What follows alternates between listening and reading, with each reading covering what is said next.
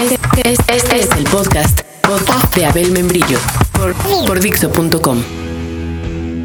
Hola, saludos a todos. Soy Abel Membrillo. Solía trabajar en la radio, a veces en la radio por internet, en otros medios de comunicación, también en una taquería, en un grupo que unos tíos dicen que es raro.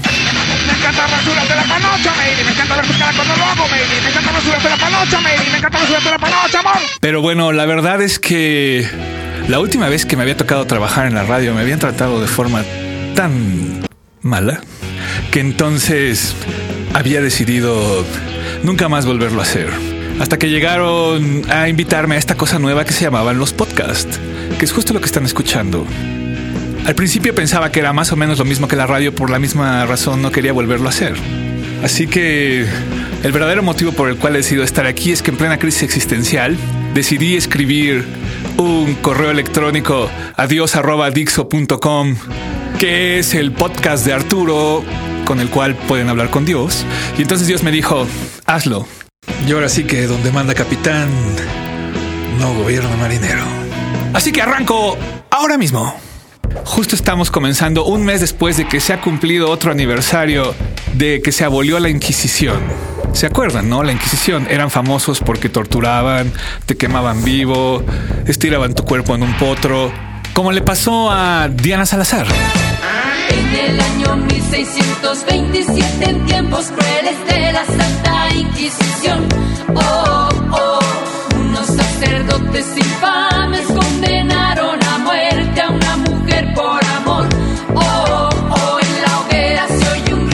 ¿Te imaginas eso? Su sistema se parecía un poco al del alcoholímetro. Te hacen la prueba y aunque puedes solamente haber tomado dos chelas, terminas detenido. O también puedes ir pedísimo y salir libre sin que te detengan y dejarte ir a tu casa. Bueno, pues así de eficaces eran los métodos de medición de la Inquisición para averiguar si eras o no eras bruja. Solo que en vez de arrestarse 36 horas, te quemaban vivo. Esas y otras barbaridades, todas permitidas en el nombre del combate al mal. Se parece un poco a nuestra época, ¿no? Por cierto, Dostoyevsky tiene un cuento que se llama El Gran Inquisidor, en el cual, en plena de una quema de brujas de toda la Inquisición, de pronto el Gran Inquisidor está viendo cómo en medio del fuego se aparece Dios y empieza a caminar directamente hacia él, en medio de todas las hogueras que se están incendiando con brujas ahí quemadas para liberar al mundo del mal.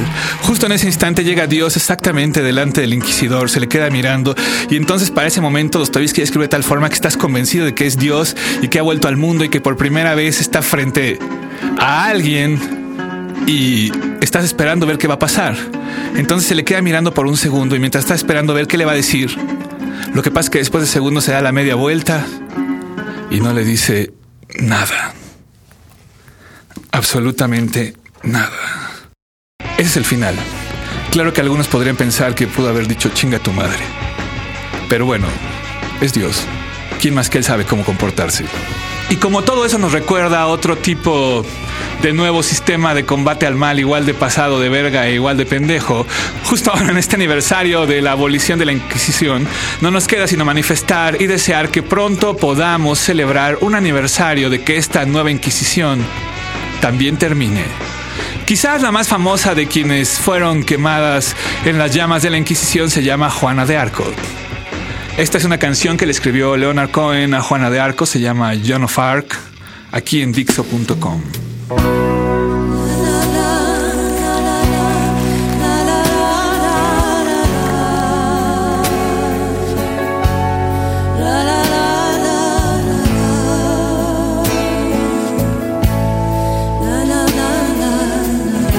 letra de esta canción ahora sí que está llena de fuego. La pueden encontrar en uno de los blogs que están en la página. Tiene un especial punto de vista acerca del martirio. Now the flames they followed Joan of Arc as she came riding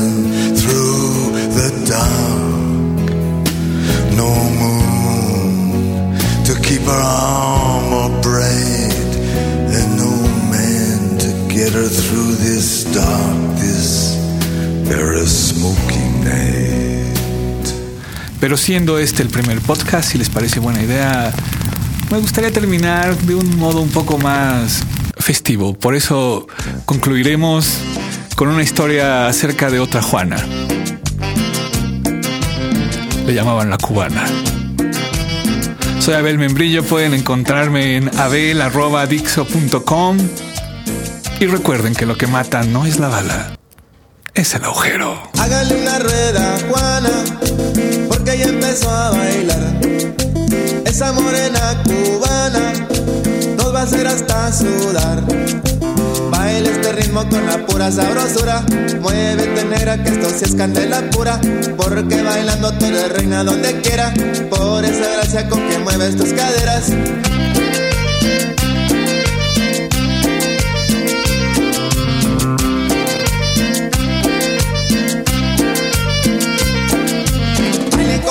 La cubana. El ritmo que se siente sabroso como jugo de manzana. Baile como Juana la cubana. Un paso para adelante y un paso para atrás, pero con ganas.